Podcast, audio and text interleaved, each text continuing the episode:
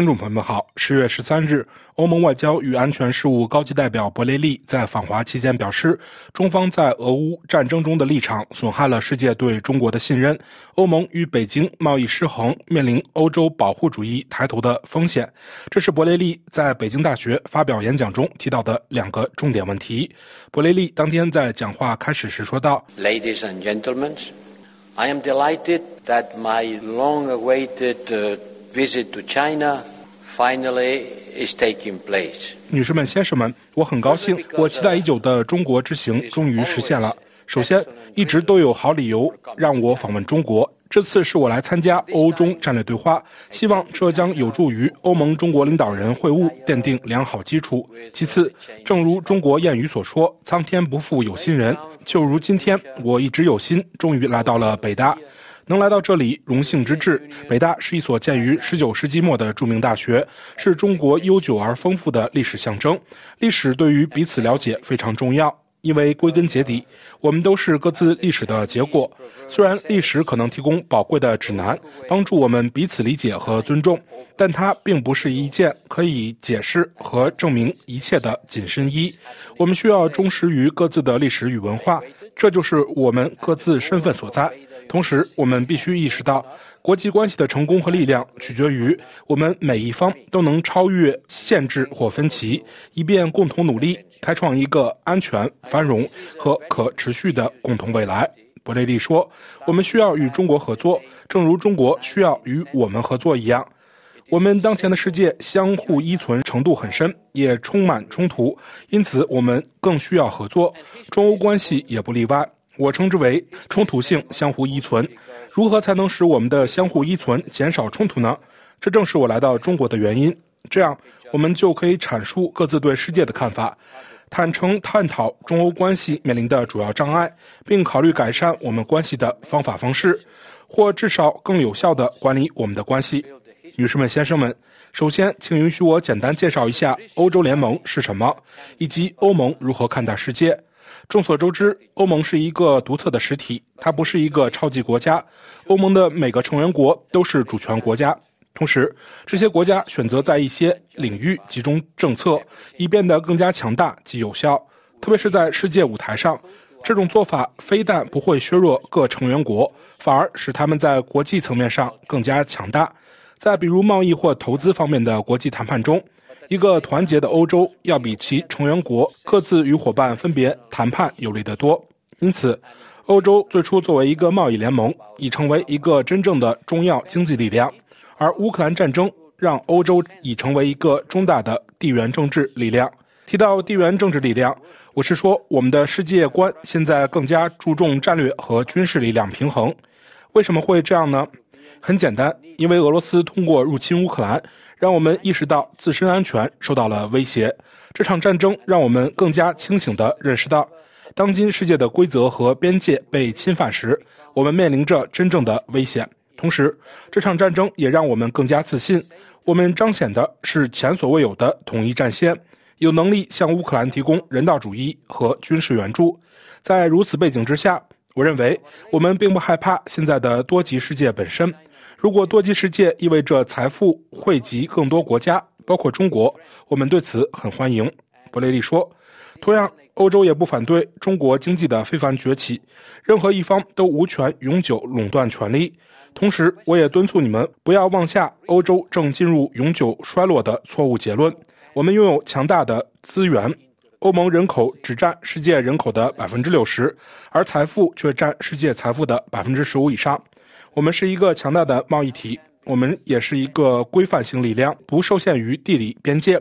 我们谨慎而迅速地制定了许多领域的标准，包括数据保护、人工智能等等。认为欧洲或西方已然衰落是普京先生最大的错误之一。他认为我们软弱、害怕战争，过于依赖俄罗斯的资源，因而不敢采取任何行动。可是他对我们的威胁让我们变得更加坚韧。布雷利说：“我们有独特的欧洲视角，欧洲有欧洲的生活方式、欧洲的社会模式和自己的市场监管方式。我们生活在多极化世界，它需要规范，需要就基本的共同原则达成一致。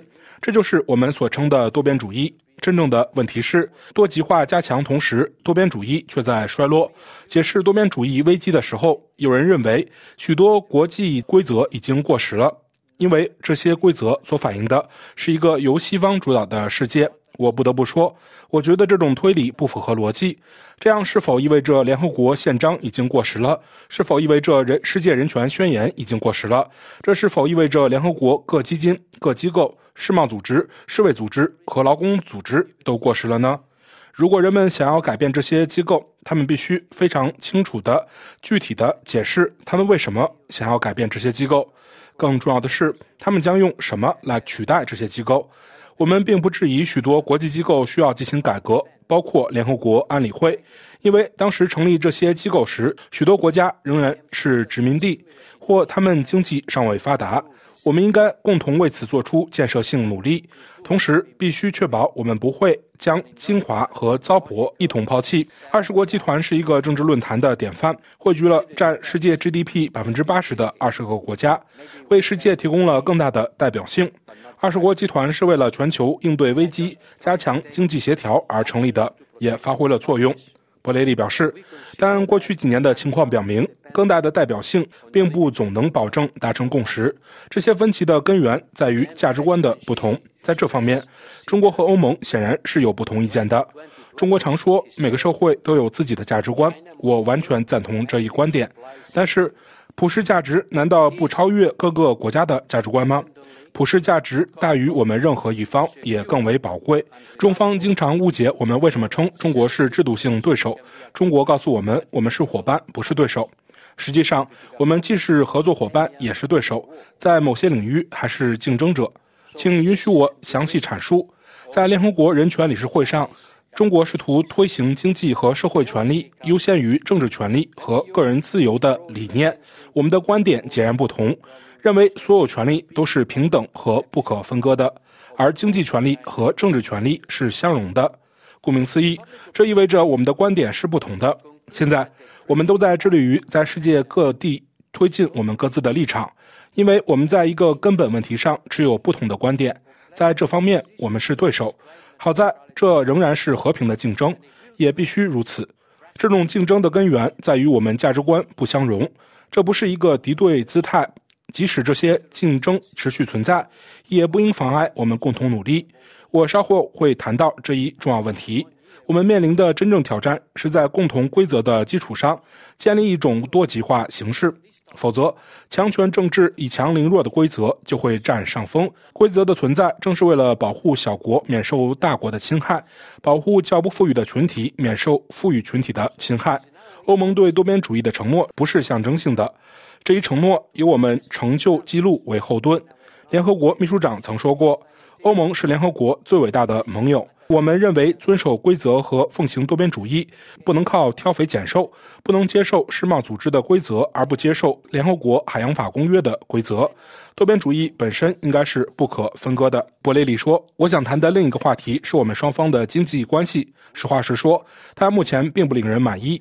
我们是中国主要出口市场，与美国齐名。”中国需要欧盟，问题在于我们的贸易关系多年来一直是不平衡的，这种不平衡还在继续恶化。我们的贸易逆差在一年内增加了百分之六十，这是一个相当大的增幅。这也并不是我们各自生产力差距所造成的，这种不平衡不仅是量化的，也是质化的。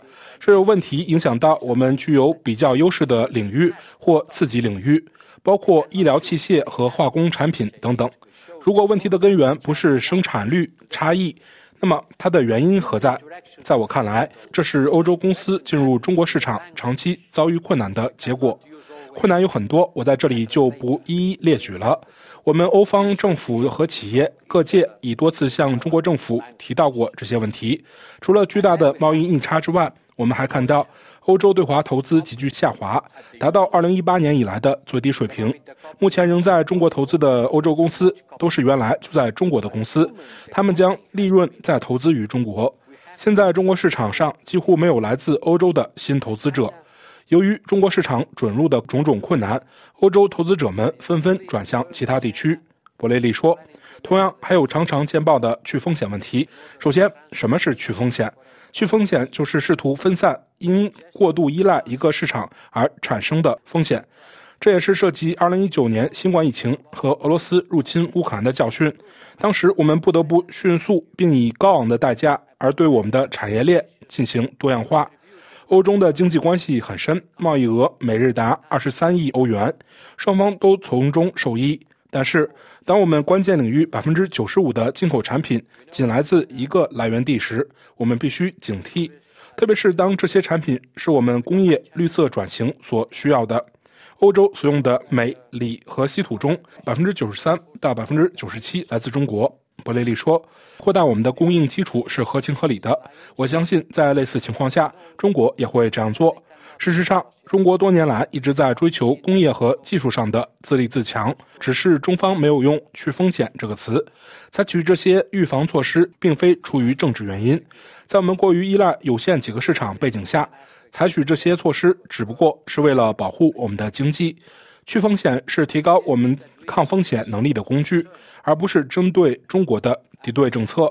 习主席在2020年也表达了类似的观点。他说：“为保障我国产业安全和国家安全，要着力于打造自主可控、安全可靠的产业链、供应链，力争重要产品和供应渠道都至少有一个替代来源，形成必要的产业备份系统。”这就是所谓带有中国特色的去风险。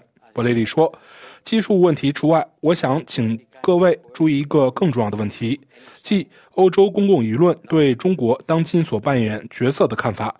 如果公众认为与中国的贸易不平衡已严重到危机关键领域，或使我们达到气候中和的目标面临风险，他们就会要求采取更极端的保护措施。”我们的领导人是通过选举投票而选出的，他们自然会对选民的要求十分敏感。我们距离欧洲议会大选还有一年时间，这个话题肯定会引发探讨。